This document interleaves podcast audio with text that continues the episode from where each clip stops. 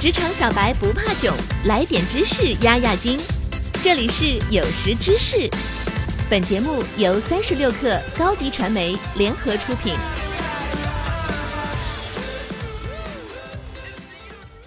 本文来自中信出版社，作者李开复。随着科技革命和通信革命的发生，世界已经进入数字时代，变革快速出现，而人类的思维却总处于脱节状态。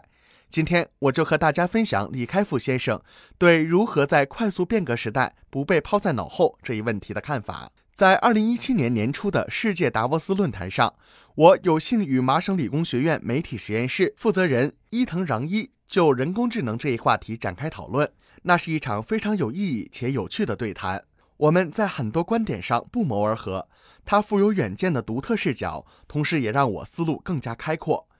伊藤穰一的成长经历颇为传奇，他曾两次从大学退学，做过夜店 DJ，经营过一家书店，并参与创建了多家公司。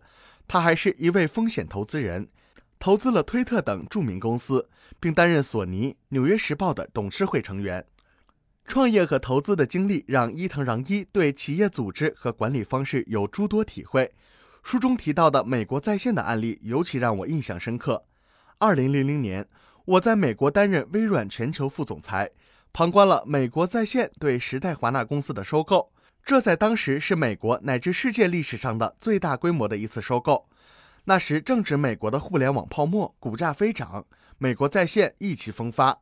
可是随着纳斯达克股市崩盘和互联网泡沫的破灭，互联网产业瞬时进入寒冬。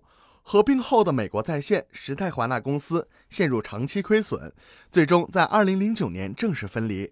现在美国在线已经不存在了。这件事带给我思考：在以互联网为基础建构的快速变化的现代世界，企业该如何保持创造力？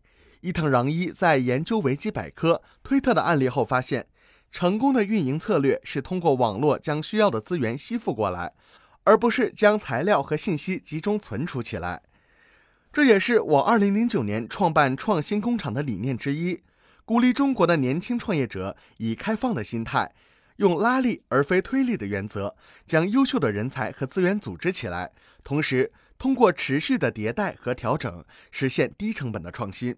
二零一一年，伊藤穰一被享誉世界的麻省理工学院媒体实验室聘为主任，不少人好奇甚至怀疑，没有学士学位的伊藤穰一。如何能实现如此成就？秘诀就是自我驱动式学习。伊藤穰一认为，传统的教育是单向、自上而下的知识传递模式，是接受别人教授知识的过程。而一个人只有将学习和自己的兴趣、个人关系以及可能追求的机会联系起来时，才会学得最好。人们必须培养兴趣驱动式、自主式和终身式学习的能力。否则将永远在快速变化的世界中处于劣势。这和我对于人工智能的时代思考非常相似。在不久的将来，简单的重复性的工作将被人工智能所取代。现实社会中，百分之五十以上的工作会消失。这不是危言耸听，而是已经在逐步发生的事实。例如，《纽约时报》已经大量使用机器人写稿；摩根大通即将启用机器人来进行全球股票算法交易。机器市值的进化。不可避免的会给安保行业造成冲击。二零一六年，我尝试采用的智能投资算法，赢得了比我私人理财顾问高八倍的收益等。在与强大的人工智能的竞争中，人类必须变成创新型学者。无论是理工科学的发明，还是人文艺术的创意，否则将会被没有人性的机器无情替代。多样性的重要性不仅仅局限于商业领域，而是维系了共同的价值。接纳多样性是一种每个人都需要持续增强的能力，也是一种随时让自己增强拉力、每天保持理解和学习新事物的绝佳习惯。回到我和伊藤穰一关于人类未来工作的那场对话，人工智能将会带给人们比工业革命更为巨大、猛烈的变化。